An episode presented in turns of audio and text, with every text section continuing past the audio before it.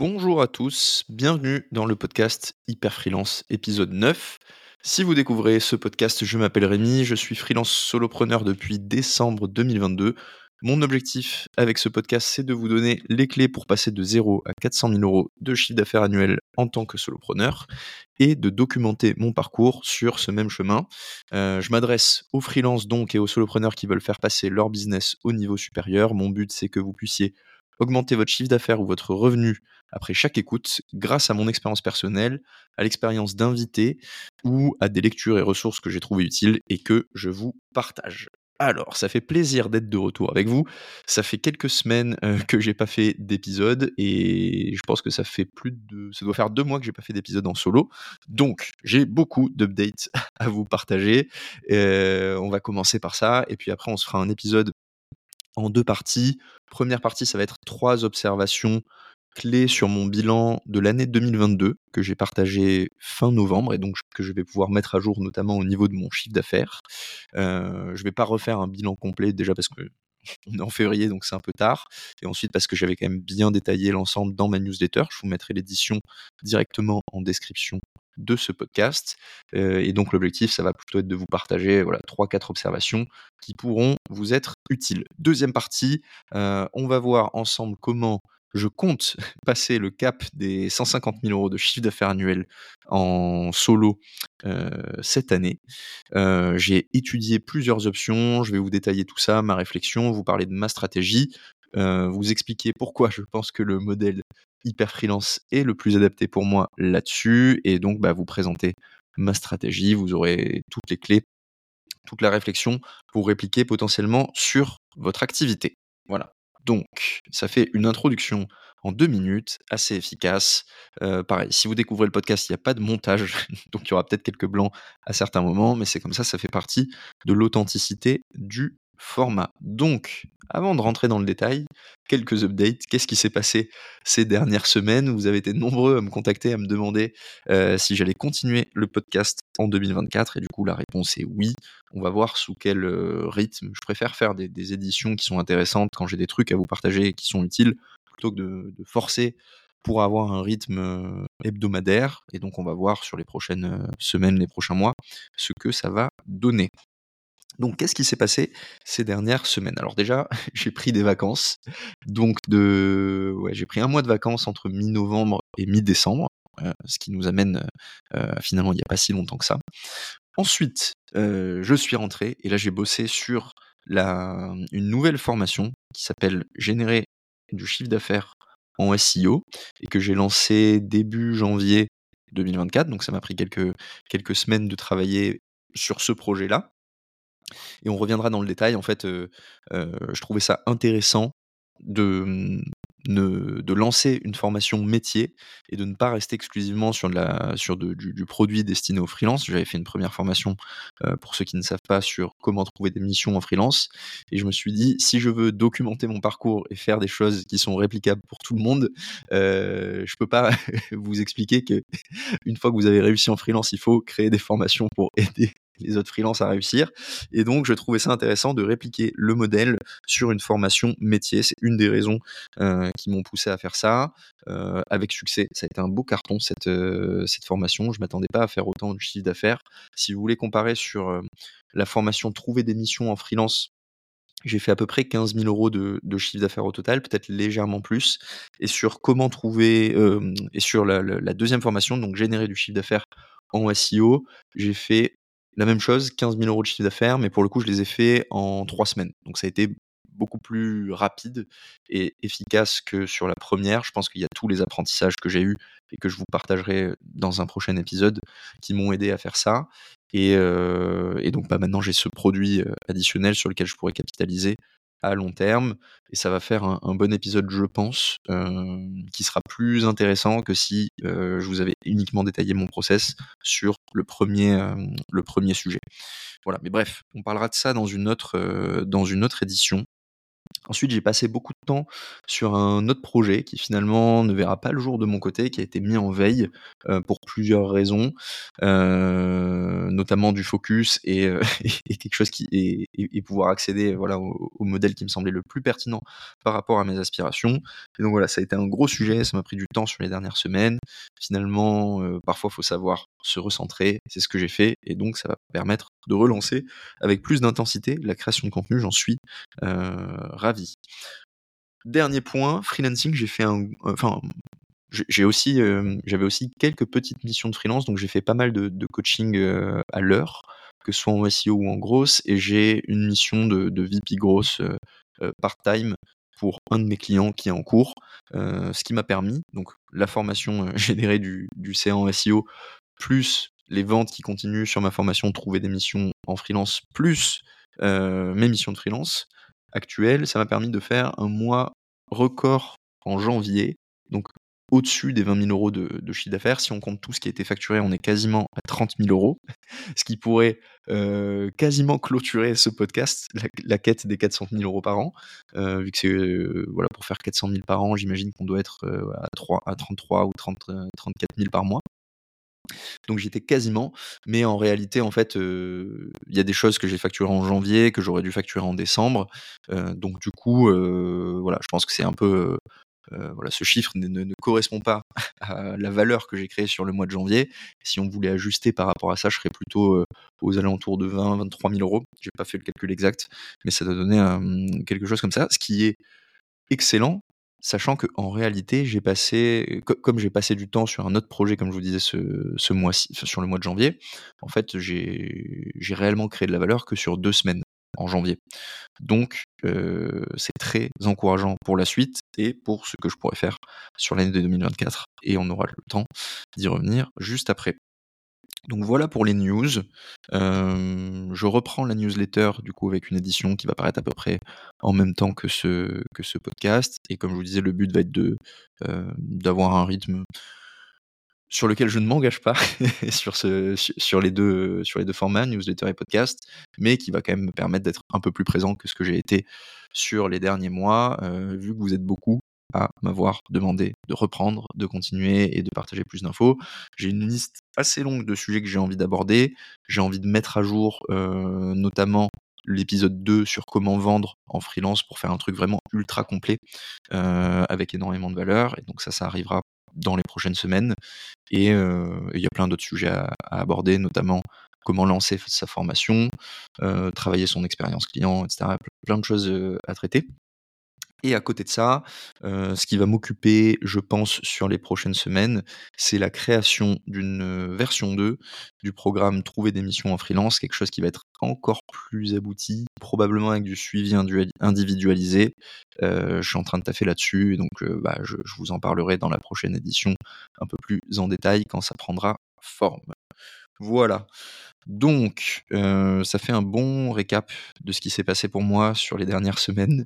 Euh, J'espère que je vous ai pas trop manqué, même si j'imagine que oui, vu, tous les messages que j'ai reçus. Et euh, bah, forcément, je m'excuse d'avoir mis ce podcast entre parenthèses pour quelques semaines. Comme je vous disais, on reprend. Donc, alors, euh, petit, donc pas, un bilan complet 2023 comme je vous disais, on va pas faire ça. Euh, il est disponible dans la newsletter et je vous mets le lien dans la description du podcast. Mais plutôt trois réactions euh, sur ce bilan. Je vais le reprendre quand même, ça va être intéressant. Pour réagir dessus. Et il y a trois points que je me suis noté et sur lesquels j'ai envie de revenir. Donc, alors, on y arrive. Encore 5 secondes. Et on y est. Donc, alors j'avais fait un bilan en, quatre parties, un bilan général euh, sur ma première année, enfin sur les points positifs, les points d'amélioration et euh, mon bilan de, chiffre d'affaires personnel. Euh, je vous laisse aller le lire si ça vous intéresse. Au niveau du chiffre d'affaires, ce que j'avais partagé, c'était que j'avais quatre grands pans de revenus. Le premier, c'était le freelancing. Le deuxième, c'était le collectif que j'avais créé, donc Bulldozer SEO. Le troisième, c'était le coaching. Et le quatrième, c'était la vente de formation. Et tout ça m'amenait à un total de 138 000 euros, je vous, vous fais pas, je, fais des arrondis, dont 78 000 euros de freelancing, 36 000 euros de collectif, 12 500 euros de coaching et 11 000 euros de formation. Donc en réalité, en fait, j'ai fini l'année un peu plus haut, euh, plutôt autour de 150 000. Donc il y avait 12 000 euros qui n'ont pas été comptabilisés sur cette année-là. Euh, une partie de freelancing. Je pense que voilà, sur les 12 000, il doit y avoir à peu près 6 000 euros de freelancing. Une partie de collectif, peut-être 2-3 000 euros. Une partie de coaching, pareil, 1 000, 2 000 euros. Et une partie de formation. peut-être un peu plus de. Peut-être pas tant de coaching et peut-être un peu plus de formation. Mais bref, voilà, vous avez l'idée, donc ça n'a pas changé les ordres de grandeur. Euh, et ce qui est assez intéressant, c'est que en fait, bah, euh, du coup, c'est du chiffre d'affaires que j'ai généré euh, assez facilement euh, entre le 19 novembre et la fin du mois de décembre 2023. Donc voilà, j'étais assez content de ça. Qu'est-ce qu'on peut dire là-dessus? Donc déjà, ça, ce que je disais dans le, dans le bilan écrit, c'est que pour certains, ça va paraître beaucoup, pour d'autres, ça va pas paraître énorme. Euh, je vous laisse vous situer par rapport à ça. Mais donc, en gros, voilà, si vous faites partie de ceux qui trouvent ça beaucoup, remettez-vous un petit peu en question parce qu'il y a énormément de personnes pour lesquelles ça paraît pas énorme. Et quand je dis se remettre en question, c'est plutôt pas se remettre en question individuellement, mais plutôt remettre en question ses croyances sur ce qui est possible d'atteindre, ce qu'on peut réaliser en solo, tout en ayant un mode de vie assez, assez libre et permissif, ce que j'ai eu, euh, vu le nombre de périodes off, etc., que j'ai eu sur l'année sur l'année 2023. Et, euh, et, du coup, bah, je vous encourage à aller lire le bilan complet, comme ça vous aurez tous les points euh, positifs selon moi et tous les points d'amélioration aussi. que j'en ai tiré en écrivant ce bilan complet fin novembre. Alors, les trois réactions que je voulais vous partager, la première c'est sur le, le, taux horaire. Donc, j'ai eu une grande découverte sur l'année 2023 qui m'a bien drivé, c'est celle du calcul et de l'amélioration de mon taux horaire. J'en ai parlé plusieurs fois sur LinkedIn et dans la newsletter, mais pour moi, le taux horaire, c'est, ça doit être la, la métrique numéro un que vous suivez en tant que freelance.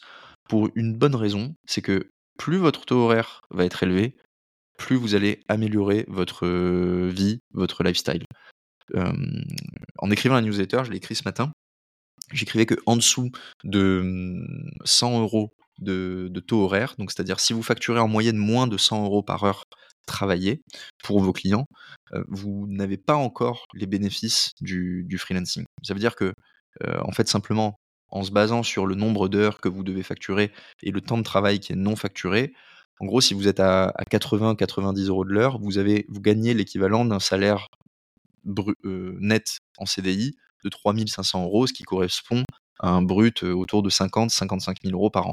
Donc c'est ok et c'est très appréciable pour beaucoup de gens, mais c'est pas à ce niveau-là que vous bénéficiez des énormes avantages du freelancing par rapport à un salaire en CDI. Pour moi, c'est vraiment à partir des 100 euros par heure, donc c'est-à-dire à partir d'un TJM autour de 700 euros, que vous commencez vraiment à sortir la tête de l'eau et à vous dire je gagne suffisamment bien ma vie pour pouvoir soit travailler moins, soit accéder à un nouveau niveau de confort que je, n'aurais pas pu me permettre si j'étais pas freelance et si j'étais resté en CDI.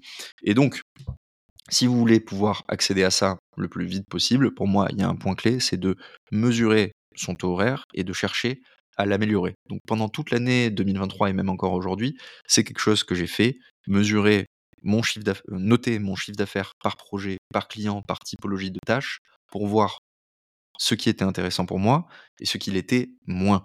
Et c'est comme ça que j'ai identifié pas mal de, tâches que j'ai supprimées. Euh, pour prendre un exemple, euh, comme j'ai fait beaucoup de missions SEO, mais pas que, mais ça on y reviendra une autre fois, euh, j'avais certaines prestations sur lesquelles je devais écrire des articles ou produire des, des landing pages SEO. Et le problème, c'est que je me suis vite rendu compte que là-dessus, j'étais incapable de facturer plus de 100 euros par heure à mes clients tout simplement parce que j'étais plus compétitif après par rapport à ce qu'ils pouvaient trouver ailleurs. Et donc ça faisait des, ça faisait des devis qui étaient difficilement acceptables pour un client, même s'il avait envie de travailler avec moi. Quand il voyait que l'article c'était 800 euros, ça devenait très très cher et c'était pas acceptable. Donc ce que j'ai fait, c'est que j'ai contourné le problème en arrêtant de proposer de rédiger des articles sauf exception, c'est-à-dire que je propose toujours d'écrire des articles à des tarifs élevés, c'est-à-dire 600, 700 euros, mais je propose d'en écrire que deux ou trois pour que le client ait des modèles à répliquer ensuite derrière. Voilà, parenthèse fermée sur ce sujet. Et donc j'ai créé, enfin j'ai recruté une petite équipe de rédacteurs que je suis capable de mettre à disposition de mes clients et que mes clients vont facturer en direct, c'est-à-dire je ne prends pas de marge sur le travail de ces rédacteurs-là. Et donc, et ça, ça me permet du coup de pouvoir proposer à mes clients de faire l'audit et la roadmap SEO, qui sont des, des actions sur lesquelles j'ai un taux horaire assez élevé, c'est-à-dire entre 200 et 300 euros par heure, et ensuite de travailler avec mon réseau de rédacteurs pour pouvoir rédiger leurs articles. Option 1. Sinon, option 2, c'est que moi, je forme les équipes du client à rédiger des articles. Et donc là, pareil, je peux facturer des heures de formation à un tarif assez élevé. Là, on va plutôt être entre 300 et 500 euros par heure pour que le client ensuite devienne autonome dans la production de son contenu. Et ça, ce changement dans mon activité de freelance, je n'aurais pas pu identifier qu'il était nécessaire ou avoir l'idée de le faire si j'avais pas mesuré qu'en fait il y avait un delta de 2 à 3 fois entre les prestations d'audit et de roadmap SEO et les prestations de production de contenu SEO. Je m'en serais un peu rendu compte que j'étais pas très rentable sur la production d'articles, mais j'aurais pas eu le, ça sous les yeux, le nez dessus, que c'était bah, extrêmement peu intéressant pour moi de faire des propositions à mes clients sur lesquels j'écrivais des articles, alors qu'à côté, j'étais capable de libérer, j'aurais pu libérer ce temps pour faire d'autres audits et d'autres roadmaps SEO. Donc ça, c'est particulièrement intéressant. Deuxième point, c'est que raisonner comme ça, ça m'a forcé à identifier des leviers pour augmenter mon taux horaire, c'est-à-dire que j'ai augmenté le prix de mes packages, par exemple, sur les audits et les roadmaps SEO. Au début, je vendais plutôt entre 2 et 3 000 euros, du coup, j'étais à 100, 150 euros de l'heure. Je me suis dit, mais là-dessus, une agence facture 5 à 6 000 euros, et donc si je fais pareil, bah, je vais doubler, voire tripler mon taux horaire. Et donc c'est ce que j'ai fait. pareil, j'ai eu l'idée là-dessus de lancer mon Better Call, c'est-à-dire un, un payant, donc en gros une heure de consulting que des clients peuvent réserver avec, avec moi sur, pour avoir des réponses à leurs questions SEO ou pour avoir un premier plan, une première roadmap SEO sur des sites assez simples et que je facture 300 euros, donc ça me fait 300 euros par heure. J'aurais pas eu cette idée si je m'étais pas posé la question de comment est-ce que je pouvais augmenter mon taux horaire et créer une offre qui me permette de générer un chiffre d'affaires important par rapport au volume d'heures facturées.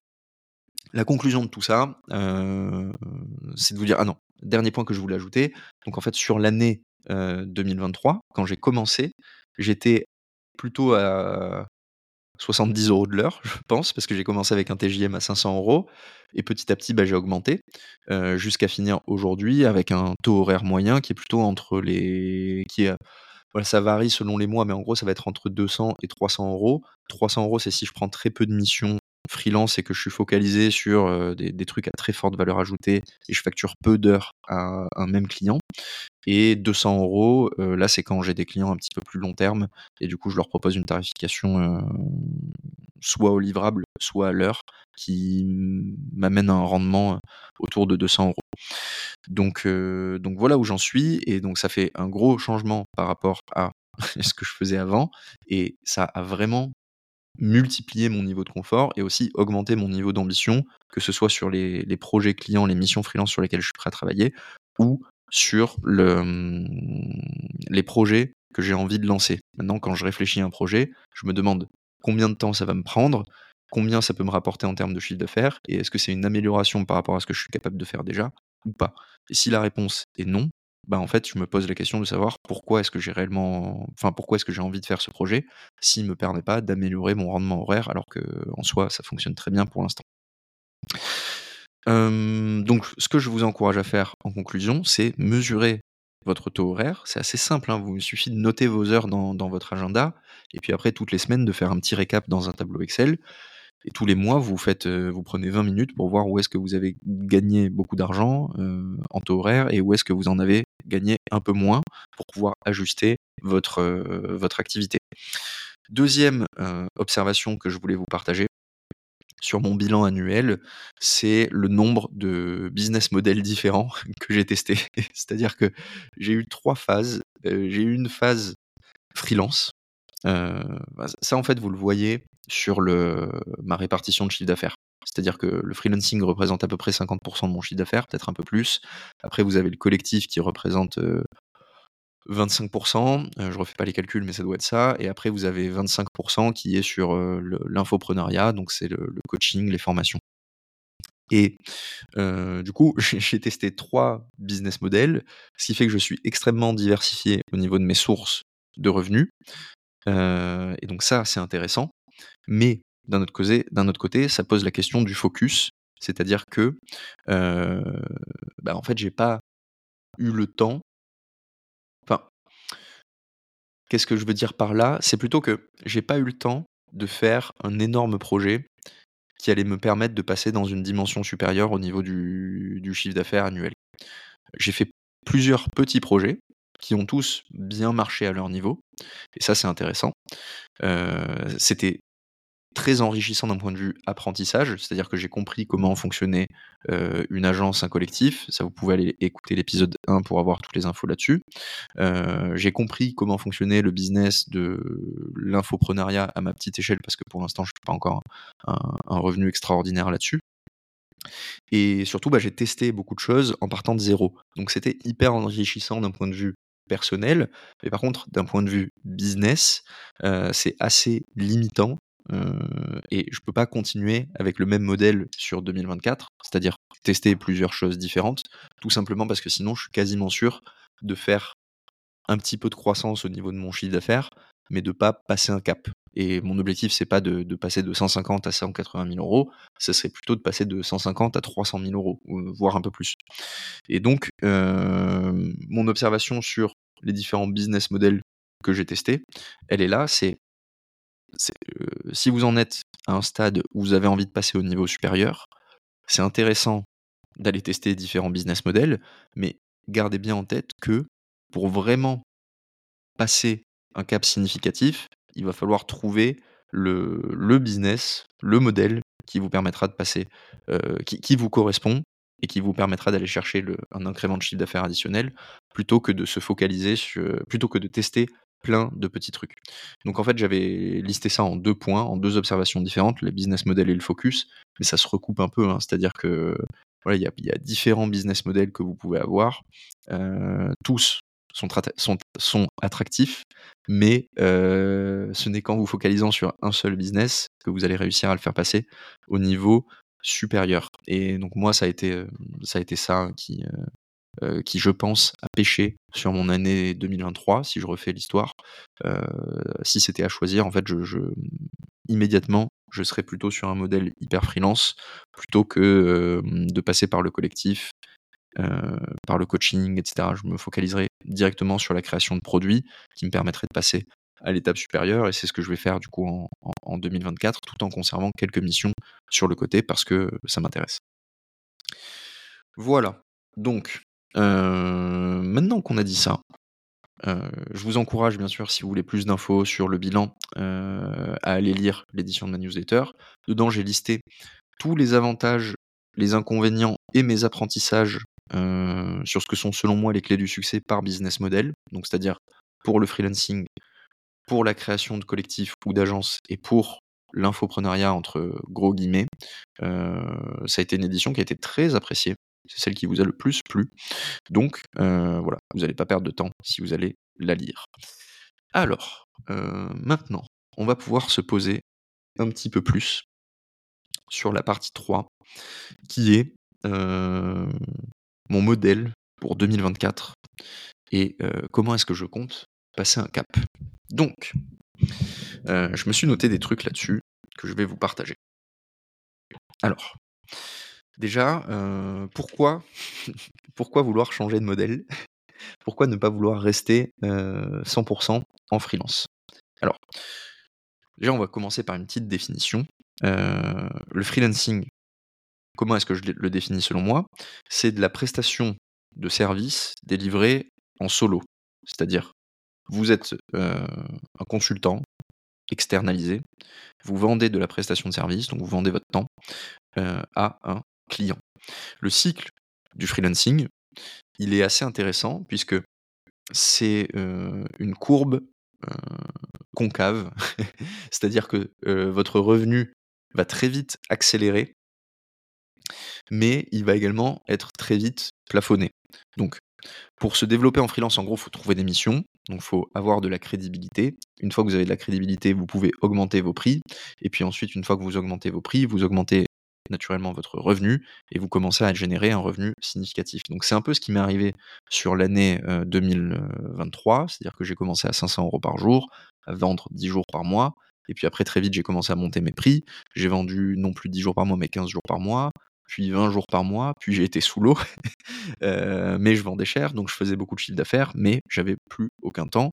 Donc je me suis dit, je vais augmenter mon taux horaire, libérer du temps, comme ça, euh, je, ne vais plus facturer que 10 jours par semaine, mais j'arriverai quand même à maintenir une facturation à 15-16 000 euros par mois, ce qui s'est à peu près passé. Et euh, donc tout ça tournait très bien. Mais il y a des problèmes qui se posent. le premier problème, c'est que quand vous faites ça, vous arrivez à un plafond assez rapidement. C'est-à-dire que en freelance, c'est difficile d'atteindre, de dépasser les 1000 euros par jour facturés, pour la majorité des gens, on va dire.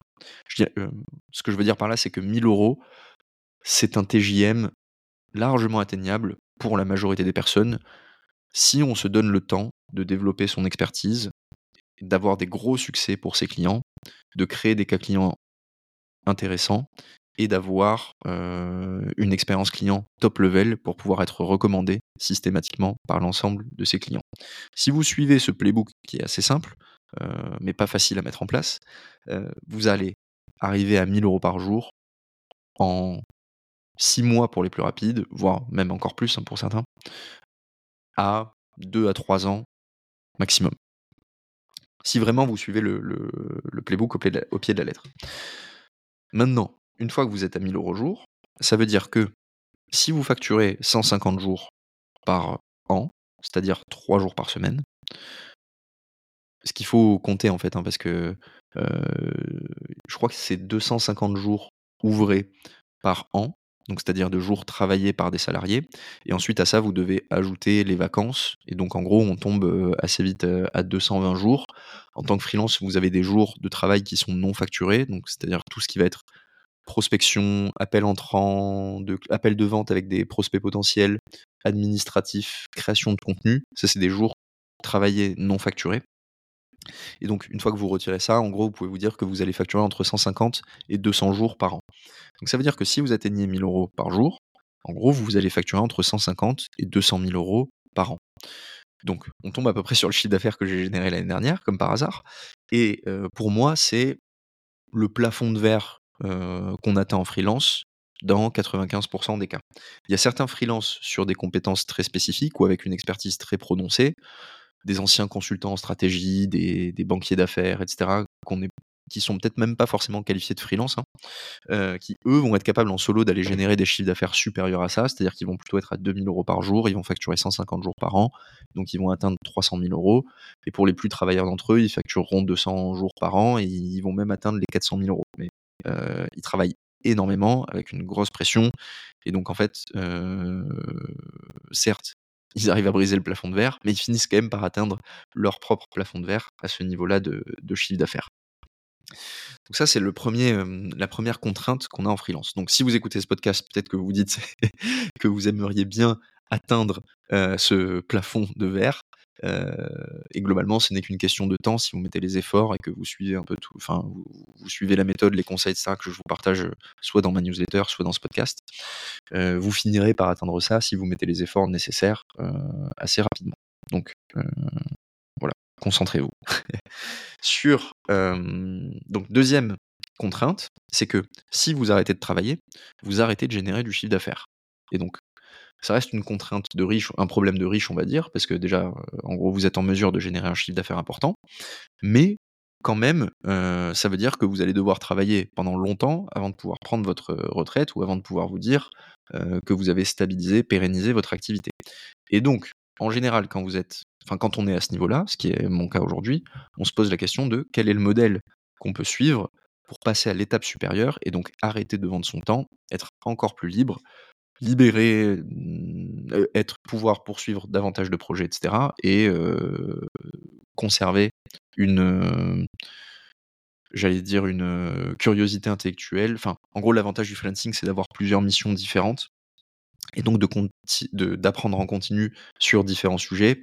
C'est un gros, gros avantage et quand on cherche à trouver un modèle adjacent qui nous permet de passer de franchir ce cap, en général, on a envie de garder cette, cette diversité de choses à faire pour pouvoir, heu, rester stimulé intellectuellement et continuer à trouver du plaisir dans son travail. Donc, heu, donc voilà. Tout ça pour dire, introduction à cette partie 3, le freelancing, c'est génial, ça vous permet d'atteindre un nouveau confort de vie, un nouveau mode de vie avec beaucoup de liberté et cetera, mais ça suffit pas à partir d'un certain moment, si on a envie d'aller plus loin. Et donc comment faire si on veut générer enfin si on veut briser un peu ce palier des 150-200 000 € de chiffre d'affaires annuel et pour pouvoir scaler jusqu'à 400-500-500 000 voire 1 000 000?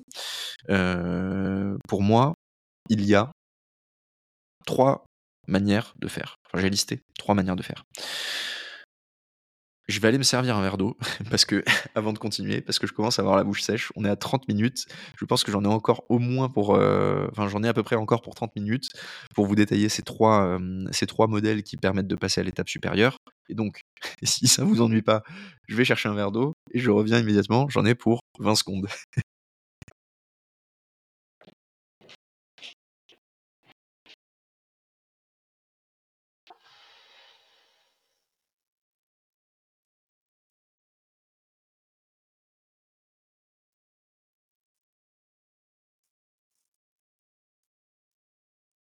OK, je suis de retour avec mon verre d'eau.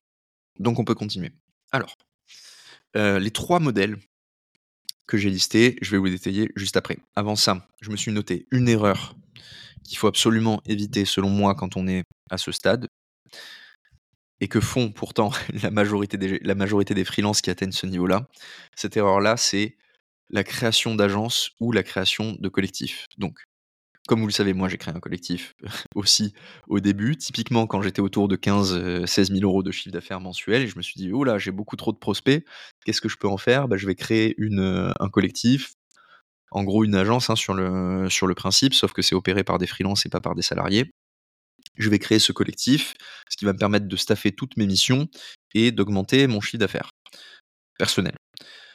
C'est une erreur, pourquoi? Parce que pour faire tourner un collectif ou une agence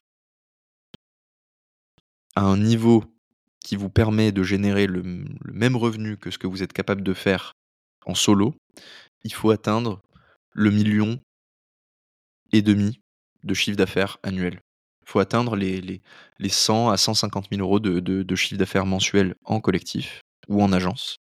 Et vous, là-dessus, vous allez générer une marge de 20% 20 à 25 qui va vous permettre de générer 20 à 30 000 € de revenus qui vous reviendront. C'est pas du revenu, hein, c'est plus du enfin, c'est du revenu avant impôt, quoi, comme du chiffre d'affaires en freelance, si vous voulez. Donc, heu, finalement, dans votre poche, il vous reste à peu près la moitié de ça.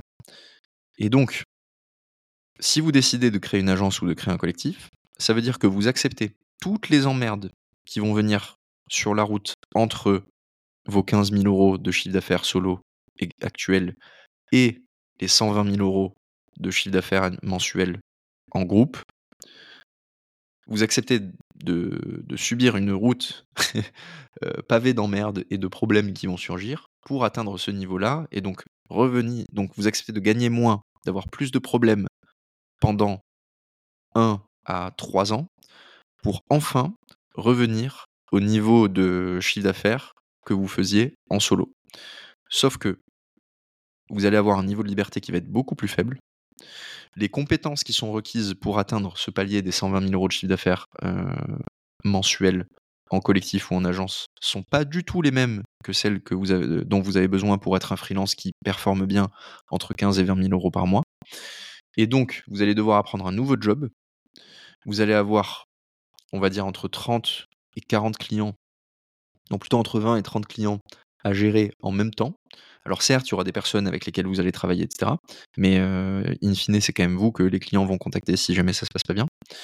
Et heu, vous allez avoir des personnes à former, à faire monter en compétences et à organiser. Donc en gros, heu, ce que ce que vous êtes en train de dire quand vous vous dites à 15 000 € de chiffre d'affaires par mois en freelance, c'est: «J'accepte d'avoir une vie très différente de ce que j'ai de ce que j'ai, de ce que je suis capable de faire, aujourd'hui» dans l'hypothèse qu'un jour, j'arrive à gagner la même chose et je sois enfin sur les rails pour atteindre un niveau supérieur. Mais c'est extrêmement complexe et donc ce n'est pas forcément et, ce, ne sont pas les mêmes compétences que celles que vous avez développées jusqu'ici, donc ça va être très différent. Et c'est pour ça que selon moi, c'est une erreur de vouloir créer une agence ou un collectif à tout prix quand on est en freelance solo, parce que bah, fait vous n'allez pas gagner plus, vous n'allez pas nécessairement kiffer autant que votre vie en solo parce que c'est pas les mêmes compétences comme je le disais. Et bah, vous allez vous en rendre compte dans 6 à 12 mois, et dans 6 à 12 mois, vous allez arrêter, et vous allez repasser en solo. Donc vous aurez certes appris, mais vous aurez quand même perdu du temps à la fin. C'est ce qui m'est arrivé à moi. En gros, je me suis arrêté à peu près à 50 000 euros de chiffre d'affaires mensuel en collectif, et ça faisait 6 mois que je l'avais lancé. Donc il m'aurait encore fallu, je pense, 9 mois pour atteindre les 100 000 euros de, de chiffre d'affaires de chiffre d'affaires mensuel. Je pense que j'en aurais été capable, mais juste, j'avais pas envie de, de faire ça.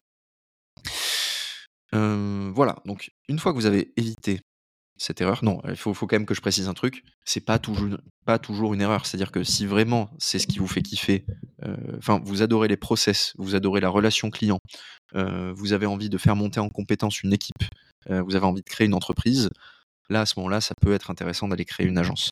Mais ne créez pas une agence en vous disant que ça va vous permettre de gagner plus, que ça va vous permettre en plus de créer une boîte que vous allez revendre sur le long terme, parce que c'est pas le cas. Hein. Les agences, ça se vend entre 4 et 5 fois les bidas, donc c'est-à-dire le profit que vous générez à partir de 2 millions d'euros de, chiffre d'affaires. Donc en gros, une, agence qui fait 2 millions d'euros de chiffre d'affaires, elle fait 400 000 euros d'EBITDA, on va dire. Vous allez la vendre 1,5 million. Après impôt, il va vous rester 800 000. Euh, voilà, faut, faut refaire les calculs, mais en gros, ça va être un truc comme ça. Et ça vous aura pris 5 à 6 ans. Donc, 5 euh, à 6 ans, parce qu'avant ça, elle ne sera pas vendable. Même si elle fait ce chiffre d'affaires-là, vous n'aurez pas structuré suffisamment vos process pour que l'agence soit réellement vendable à quelqu'un d'autre. Donc, même si vous la vendez, en fait, vous serez payé en earn-out, c'est-à-dire euh, vous aurez une fois les bidas la première année, puis une fois la deuxième, puis une fois la troisième et une fois la quatrième, par exemple.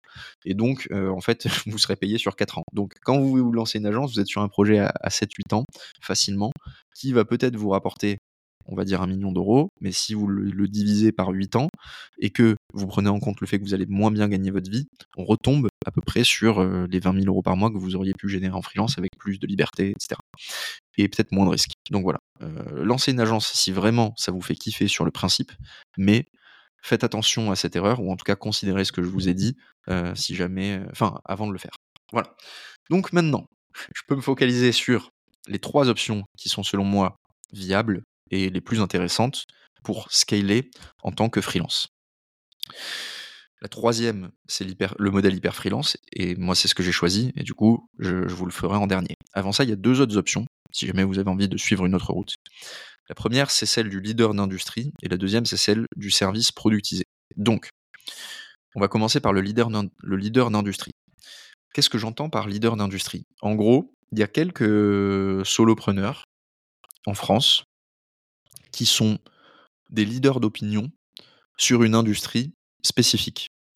C'est-à-dire que ce sont les personnes de confiance des CEO, CFO, bref, de, toute la suite euh, de, tous les dirigeants de grandes euh, et moyennes entreprises sur une industrie spécifique parce qu'ils ont développé une compétence clé dans ce domaine. Il y a par exemple l'immobilier, euh, la deep tech, la finance. Voilà, c'est des secteurs qui sont larges, des marchés qui valent plusieurs milliards d'euros, ne serait-ce qu'en France. Et du coup, il y a des personnes là-dessus qui développent une réelle expertise, soit en écrivant un livre, soit en écrivant des papiers, des articles très pointus, soit en organisant des événements privés, en organisant des colloques par exemple, des conférences, euh, etc. Euh, soit en ayant eu un passé déjà dans cette industrie pendant 10 euh, à 15 ans et en s'étant lancé en tant que consultant indépendant. Ces gens-là, en gros, ils comptent sur bah, cette expertise qu'ils ont créée, ils font des missions. Leur business model, c'est de faire des missions stratégiques pour les six levels des entreprises. Ils ont un gros réseau, donc ils travaillent ce réseau. Et ça leur permet également de, monétiser leurs compétences via des conférences qui sont euh, vendues assez chères, donc c'est-à-dire euh, entre 5 et, 20 000 euros par heure. de conférences. Et donc ça, ça leur permet par exemple d'aller faire deux à trois missions par an de conseils stratégiques qui vont vendre entre 150 et 200 000 euros par exemple. Donc là, ils se vendent plus de, de plus de 2000 euros au jour. Hein. Ils sont plutôt sur des, des prix à 4000, 5000 euros au jour. Ils vont vendre 5 à 6 conférences à 15 000 euros. Et en plus de ça, après, en général, ils vont organiser eux-mêmes des petits événements euh, type mastermind, etc. C'est très à la mode dans euh, l'infopreneuriat aujourd'hui sur YouTube, mais ça existe depuis très longtemps dans des milieux plus privés. Et c'est pas brandé de cette manière-là, mais, euh, c'est un peu la même chose. Et ça, bah, ils vont vendre l'appartenance à ces groupes, à ces clubs, la participation à ces événements. 10 000, 20 000, 30 000 euros. Et tout ça leur permet d'avoir un petit business model solo qui atteint les 500 000 à 1 million d'euros annuel et qui n'est pas réellement plafonné. En fait, on peut, on peut, on peut vraiment monter jusqu'à peut-être 2, 3 millions. Je pense qu'il y en aura plusieurs dans les prochaines années qui vont atteindre ce niveau-là. Et, euh, donc, c'est une route potentielle à suivre. Maintenant, comme vous l'avez compris, ça demande quand même de pouvoir se spécialiser, de, de, pouvoir devenir une personne de confiance auprès de dirigeants dans des grandes, dans des grandes et des moyennes entreprises, et donc d'avoir une crédibilité qui est importante. Donc souvent, faut avoir un diplôme euh, significatif, faut avoir un passé dans l'industrie, ou faut avoir écrit un livre, ou être euh, euh, enfin ouais, écrire un livre, c'est un bon, un bon moyen de rentrer dans l'industrie et un livre à succès, voilà, qui est vraiment intéressant pour ces gens-là. Commencer par faire quelques missions en, solo et puis ensuite petit à petit se créer un réseau. il faut être très bon dans le réseautage pour pouvoir bah, avoir la confiance de, ses dirigeants. Et ensuite, il faut être capable aussi de... Enfin, il faut aimer chercher et théoriser des concepts pour les rendre faciles à digérer et faciles à réutiliser ensuite auprès de ces, de ces dirigeants qui vous demandent des conseils. Voilà. Donc ça, c'est une option, mais qui prend, enfin, qui a beaucoup d'avantages, Déjà, c'est stylé sur le papier, c'est beaucoup de statut social, etc. Euh, c'est très enrichissant intellectuellement, mais ça a l'inconvénient d'avoir de fortes barrières à l'entrée, ce qui est aussi un avantage hein, une fois que vous y êtes. Et euh, ça demande du temps et beaucoup de travail. Donc voilà, ça c'était la première option, et selon moi, c'est quelque chose qui n'est pas du tout documenté ni envisagé aujourd'hui par la majorité des gens, mais qui est pourtant une route très viable. Ensuite, deuxième option potentielle, c'est le service productisé. Je vais boire un tout petit peu d'eau puis je continue.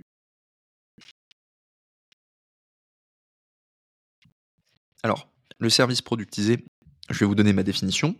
Pour moi, c'est un service qui peut être décomposé en un process répétable qui va permettre d'obtenir des résultats fiables pour les clients juste en appuyant sur un bouton. Donc c'est-à-dire que si vous rentrez un nouveau client, vous avez juste besoin d'envoyer un email ou d'appuyer sur un bouton et la mission est lancée et vous n'avez plus rien à faire dessus. Donc le client vous achète du service, mais vous, vous n'avez pas besoin de délivrer du service, vous avez juste besoin d'appuyer sur un bouton, et ensuite vous allez avoir deux options.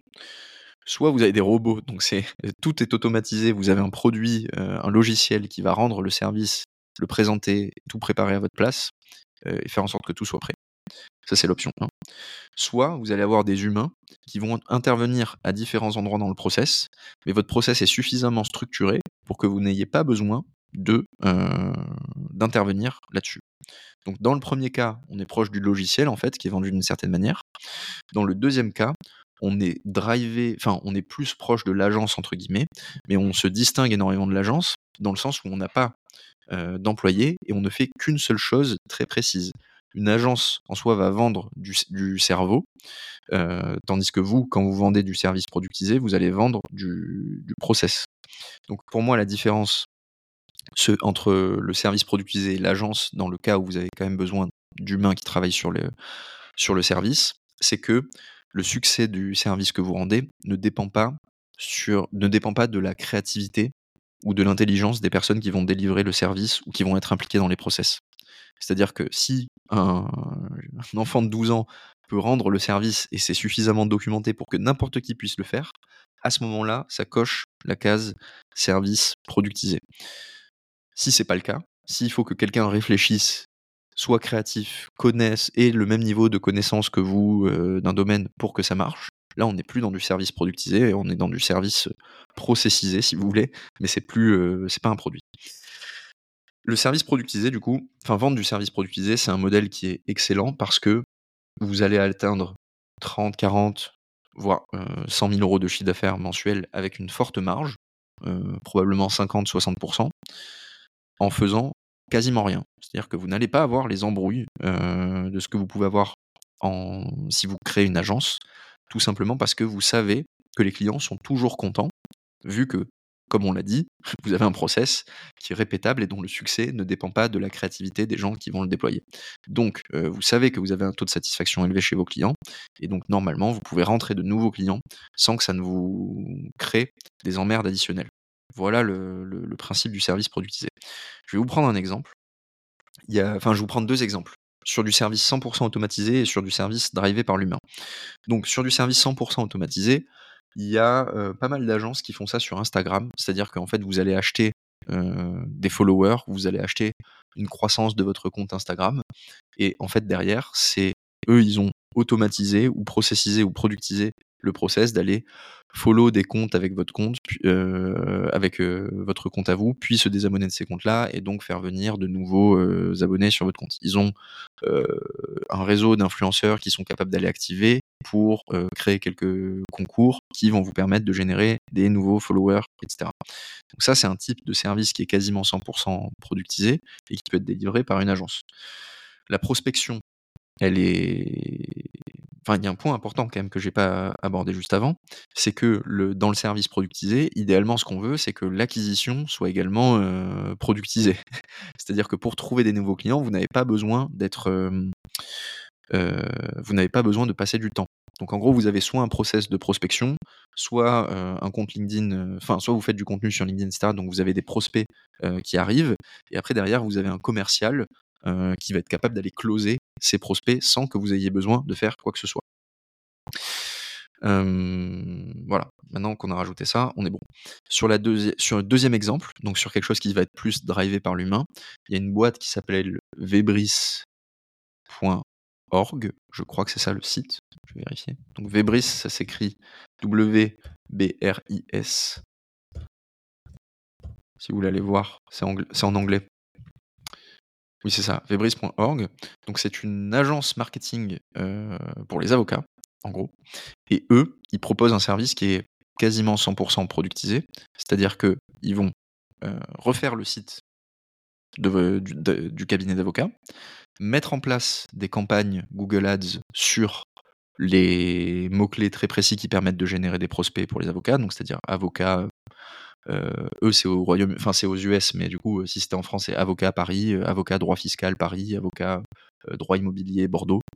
Et donc, ils se chargent de mettre en place ces campagnes. Ils ont pré-optimisé le site pour la conversion parce que c'est eux qui l'ont développé, etc. Et que c'est toujours pareil sur les sites d'avocats. Ensuite, ils vont créer du contenu, donc c'est-à-dire des articles spécifiques pour le site, pour pouvoir sortir en référencement naturel et pas uniquement en Google Ads et ils vont alimenter les réseaux sociaux avec des versions découpées de ces articles. Ça, c'est un service qui peut être 100% processisé parce que une fois que vous l'avez fait une fois, c'est toujours le même process. Il faut faire toujours le même type de site, donc vous pouvez avoir des templates de site internet. C'est toujours le même type de mots-clés, c'est très facile de comprendre pour un avocat, enfin pour un cabinet spécifique quels sont les mots-clés qu'il faut les euh, targeter. Et c'est toujours le même type de contenu qu'il faut créer. Donc, vous pouvez avoir et c'est facile ensuite de, trouver des clients puisque vous pouvez faire de la prospection ciblée sur l'ensemble des avocats avec un moteur de, enfin avec un, modèle de message qui tourne euh, en continu, qui montre les résultats que vous avez obtenus pour d'autres clients, etc., qui vous permet de générer de nouveaux rendez-vous et vous avez un commercial qui se charge après derrière d'aller closer les nouveaux rendez-vous que votre système de prospection est en train de générer. Donc, on peut imaginer qu'on est capable d'automatiser 100% du process et d'avoir quelqu'un et de ne plus avoir à être impliqué dedans pour faire tourner la boîte. Maintenant, donc ça c'est super avantageux. Honnêtement, il y a plein de business en France selon moi à développer plutôt sur le format où euh, euh, on fait du service qui est drivé par l'humain mais qui est 100% processisé. Donc il n'y a pas besoin de réfléchir pour le délivrer avec succès. c'est un gros avantage, donc ça permet d'atteindre des chiffres d'affaires entre 50 et 100 000 euros par mois, voire même potentiellement plus, sans avoir les emmerdes qui vont avec la création d'une agence, Mais forcément, c'est pas si simple. C'est-à-dire que c'est pas évident, et vous le sentez peut-être déjà, c'est pas évident d'aller atteindre ce niveau-là. Donc pour moi, il y a entre 1 et 2 ans de travail pour pouvoir atteindre le niveau où votre service va être 100% productisé. L'avantage quand même, c'est que entre temps, tant qu'il n'est pas productisé, et que vous vous chargez de certaines tâches, vous avez quand même un revenu qui est supérieur à ce que vous pouvez faire en freelance parce que vous avez une marge élevée et en plus vous facturez votre temps. Donc euh, voilà, avec ce modèle-là, tout en étant opérationnel, vous pouvez générer plus de 20 000 euros euh, par mois si vous avez bien craqué votre cible, votre positionnement et votre modèle d'acquisition. Donc ça, c'est un modèle que j'ai longuement étudié. Le projet, euh, le, projet du service sur les avocats, j'ai longtemps pensé à faire un copycat, donc la même chose en France. Je pense qu'on pourrait juste adapter le modèle aux avocats français avec succès. J'ai eu quelques avocats qui voulaient travailler avec moi et pour lesquels ça aurait été tout à fait pertinent de faire ça, mais juste j'avais pas le temps de le faire. Et je le lance pas, tout simplement parce que je sais que pour vraiment le faire marcher, il me faudrait un associé qui soit un COO de ce business-là, et que moi j'ai juste à donner les instructions, et que après derrière ça dépile. Comme j'ai pas cette personne-là, en fait, euh, c'est pas intéressant pour moi de, de lancer ça pour l'instant, et peut-être que ça viendra un jour. Voilà. Donc là, normalement, vous commencez à avoir des idées de choses à faire. Et on arrive au troisième, euh, au troisième modèle, qui est le modèle hyper freelance. Donc, ça me permet de vous le présenter. Euh, j'en ai forcément, c'est le modèle qui a donné le nom à ce, à ce podcast. C'est pas moi qui l'ai inventé, et j'en ai déjà parlé. C'est une personne qui est devenue un pote maintenant qui s'appelle euh, Ben Issenman, et bah, qui est freelance, enfin qui est hyper freelance en soi. Hein. Il fait de la prestation de service, il a vendu des, formations et il a aussi vendu des, micro-produits. Et c'est lui qui a théorisé ce concept il y a quelques, années. Et donc moi, bah, j'ai choisi de, le reprendre. Et bon, bah, il m'en veut pas vu que je, je, le connaissais pas personnellement à ce moment-là, mais maintenant c'est devenu, un pote. Et donc voilà, comme ça vous avez l'histoire du terme hyper freelance et d'où ça vient. Donc hyper freelance, qu'est-ce que c'est? Quoi ça correspond? Ça correspond à un modèle où, dans un premier temps, vous faites du freelancing. Donc jusque-là, on est OK, vous vendez la prestation de service en solo. Vous vous servez dans un deuxième temps de ce que vous apprenez en freelance pour créer du contenu et donc créer une audience et créer des infoproduits, donc euh, des formations pour soit des formations euh, asynchrone, soit des formations synchrones, hein, ça peut être des trucs euh, style bootcamp, euh, webinaire, etc. Mais en gros, vous, vous deuxième étape, c'est que vous enseignez ce que vous avez appris à d'autres et vous faites rémunérer pour ça. Et troisième étape, c'est que vous utilisez les problèmes que vous avez détectés dans les phases 1 et 2, donc dans le freelancing et dans l'enseignement des compétences, pour créer un produit qui va être destiné à l'audience que vous avez créée via votre activité.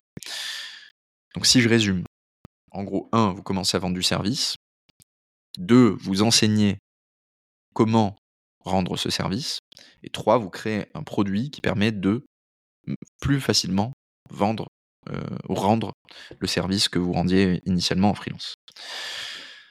Cela implique, du coup, soit de créer une audience, et donc pour ça, il faut créer du contenu, soit de créer un funnel euh, avec de l'acquisition payante. Donc typiquement, tous les mecs qui font de la publicité avec des webinaires, etc., euh, ça c'est une manière de faire. Sinon, vous pouvez aussi euh, faire rentrer des gens, enfin mettre des contenus à télécharger via des pubs, et ensuite vous, vous avez un funnel d'emailing qui permet aux personnes d'arriver petit à petit vers une formation que vous avez développée. Il y a des gens qui font ça en SEO très bien, et c'est plutôt efficace. Donc, mais voilà, c'est du c'est du travail supplémentaire. Ce que j'aime bien, c'est que Ben, quand il théorisait le, modèle d'hyper-freelance, il disait le freelancing est difficile, l'hyper-freelancing, c'est encore plus difficile que le freelancing, parce que vous devez faire plusieurs choses à la fois et vous devez maîtriser énormément de concepts. Pour moi, c'est le modèle le plus efficace pour scaler en tant que solopreneur avec le service productisé. Maintenant, pourquoi, c'est le modèle le plus efficace C'est que, un, euh, en gros, ça vous permet de rapidement générer un cash flow intéressant. Une fois que vous avez créé une audience, ça vous permet de générer un cash flow intéressant grâce aux formations. La formation, c'est un très bon, c'est un très bon business à tous les niveaux. C'est-à-dire que d'un côté, pour le formateur, c'est très intéressant parce que ça fait un revenu significatif si la formation fonctionne. Et pour les personnes qui suivent la formation, si elle est de qualité, bah, ça permet vraiment de passer un, step supérieur, d'apprendre des choses auprès de personnes qui ont développé un savoir spécifique. Quand je crée la formation Trouver des missions en freelance, j'enseigne un savoir spécifique qui n'est disponible nulle part ailleurs. Et donc, en fait, bah, c'est un win-win. C'est-à-dire que moi, je suis rémunéré pour ça. Et vous, bah, vous identifiez comment trouver des missions euh, en freelance. Enfin, vous trouvez des missions que vous n'auriez pas trouvées autrement. Et donc, la formation est rentable pour vous. Euh, donc, pour moi, c'est un modèle qui est hyper vertueux, à condition, bien sûr, qu'on ne tombe pas dans le, les scams et les, mauvaises formations, etc. Pour moi, aujourd'hui, il n'y en a plus des trucs comme ça. Hein. Je pense que, dans tous les cas, en gros, en France, vous pouvez systématiquement demander un remboursement si jamais vous n'êtes pas content du produit. Et si la personne auprès de laquelle vous achetez le produit ne propose pas ça sur son site, c'est que a priori il faut se méfier de la formation ou du produit qu'elle vous partage. Donc voilà, moi je propose systématiquement une une garantie satisfait remboursée en 7 jours. Comme ça, je sais que je, je, suis convaincu que mes formations apportent réellement quelque chose aux personnes qui les achètent et ça permet voilà d'être vraiment dans un, un format gagnant-gagnant. Donc, comme je vous disais, c'est un modèle qui permet à condition de créer une audience, et donc c'est une condition quand même qui est, difficile, de passer un cap en termes de revenus et de générer des revenus asynchrones. C'est utile pour les gens, donc ça c'est génial. Et c'est plutôt rapide à mettre en place, c'est-à-dire que en 2-3 mois, vous pouvez commencer à avoir une formation qui fonctionne. Maintenant, ça reste difficile parce que le prérequis, c'est de créer une audience, et ça c'est le plus, plus complexe. Donc moi, ça fait deux ans que je poste régulièrement sur LinkedIn. C'est ce qui m'a permis d'avoir une audience. La création de contenu, mine de rien, sur ces deux dernières années, c'est euh, minimum un jour par semaine. Et je pense qu'en moyenne, c'est plutôt un jour et demi, voire deux jours par semaine. Donc, ça a un coût de créer une audience, euh, aussi petite euh, soit-elle. et il faut être prêt à payer ce coût. Deuxième partie, c'est la création de produits. Alors là, la création de produits, c'est extrêmement difficile. Et je ne suis pas forcément fan de cette étape-là, parce que je pense que Certes, elle va être utile dans certains cas, mais enfin, elle va être intéressante dans certains cas, mais dans la majorité des cas, ça ne va pas être le meilleur choix potentiel. Pour une première raison, c'est que à audience égale, vous allez générer un chiffre d'affaires inférieur en vendant un produit versus euh, en vendant une formation. Donc, en gros, vous avez plutôt intérêt financièrement à créer une formation que à créer un produit. Pourquoi? Tout simplement parce que les produits se vendent à des prix moyens beaucoup plus faibles que les formations. Tout simplement parce que ça a moins de valeur pour les personnes qui les achètent. Je me rends compte que j'ai pas défini ce qu'était un produit. Donc, euh, en fait, je m'étais noté, il y a différents types de produits que vous pouvez créer. Il y a ce qu'on appelle des micro-produits, donc ça peut être des templates euh, Notion par exemple, ou des templates euh, de propositions commerciales, etc. Ça peut être des ressources, donc des mêmes choses en fait, ça va être des modèles, des calculateurs Excel, etc. Des, choses à télécharger, des e-books peut-être, à voir si vous le mettez dans la catégorie produit ou dans la catégorie enseignement. Et troisième produit, pour moi c'est le plus intéressant, c'est les SaaS, donc les softwares, les logiciels vendus sous forme d'abonnement. Mais c'est extrêmement coûteux à déployer. Enfin, donc vous avez deux types de produits. Soit les produits qui sont pas très coûteux à produire, mais que vous allez facturer en one shot, donc tout ce qui va être template, ressources, etc.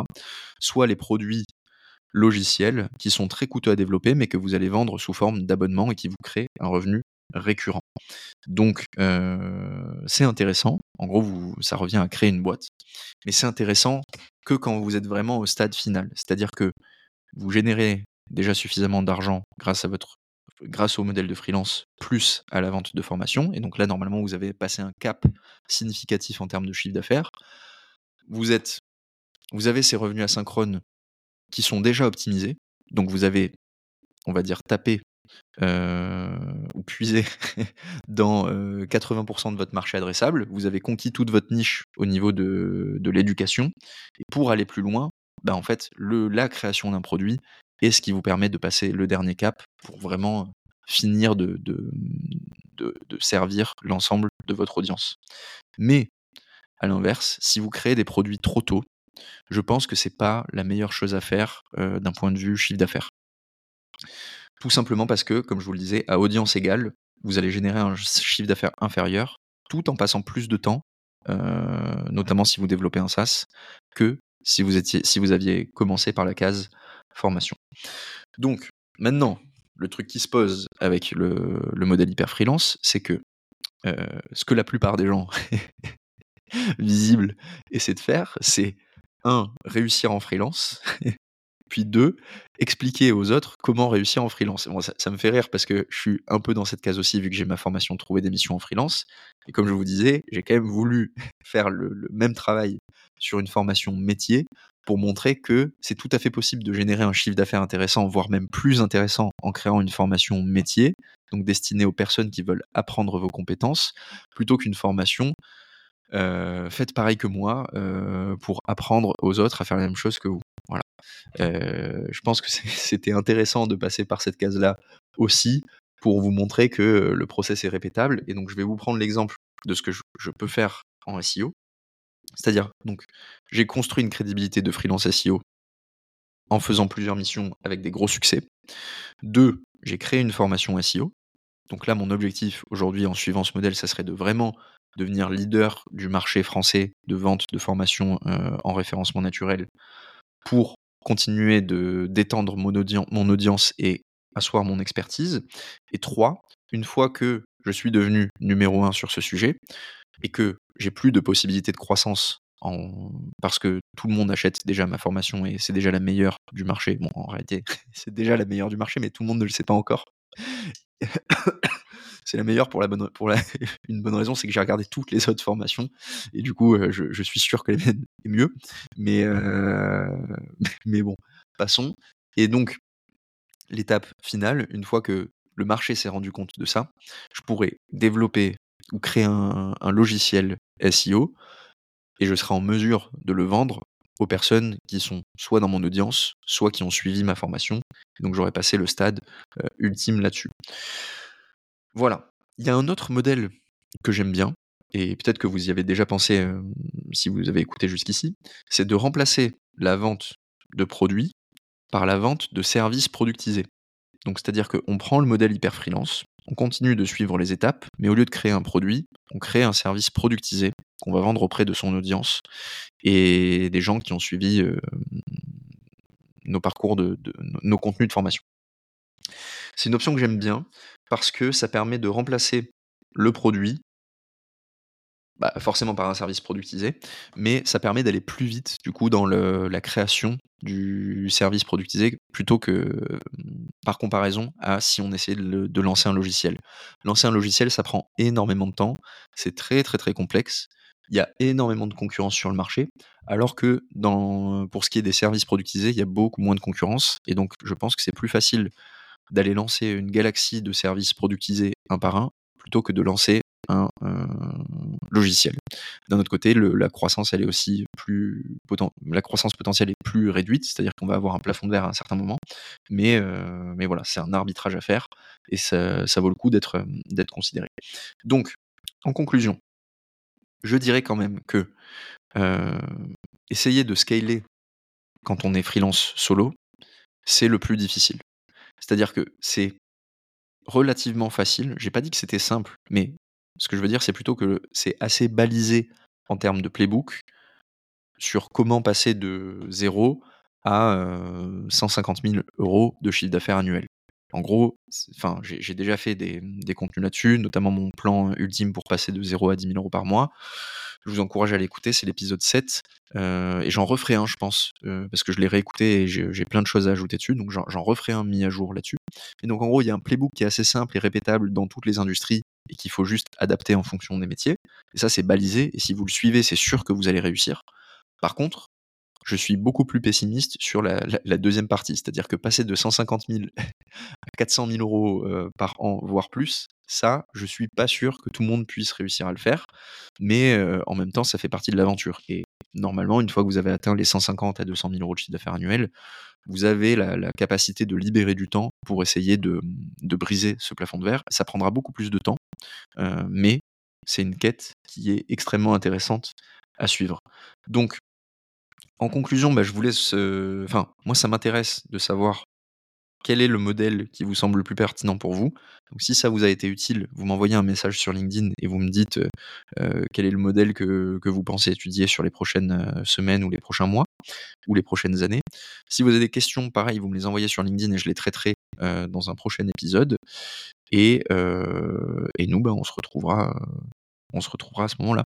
Je conclus quand même en disant, j'ai oublié de le dire en introduction, qu'on est quasiment à 100 notes sur Spotify, ce qui est assez énorme pour moi.